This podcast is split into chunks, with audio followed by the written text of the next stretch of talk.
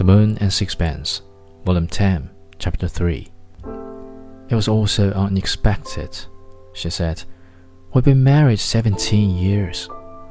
I never dreamed that Charlie was the sort of man to get infatuated with anyone. We always got on very well together.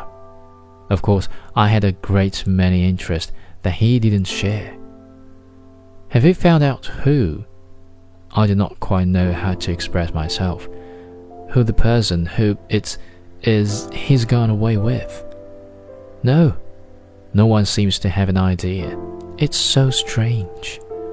Generally, when a man falls in love with someone, people see them about together, lunching or something, and her friends always come to tell the wife.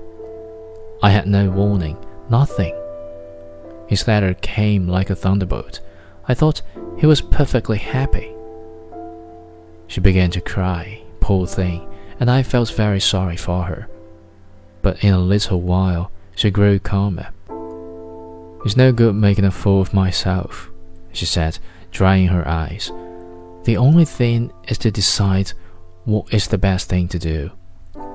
She went on, talking somewhat at random, now of the recent past, then of their first meeting and their marriage.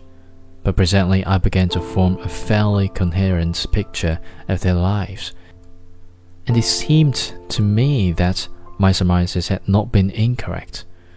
Mrs. Strickland was the daughter of an Indian civilian, who, on his retirement, had settled in the depths of the country.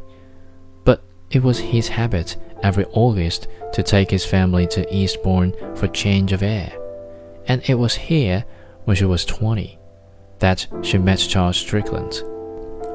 He was 23. They played together, walked on the front together, listened together to the nigger minstrels, and she had made up her mind to accept him a week before he proposed to her. They lived in London, first in Hampstead, and then, as he grew more prosperous in town, two children were born to them.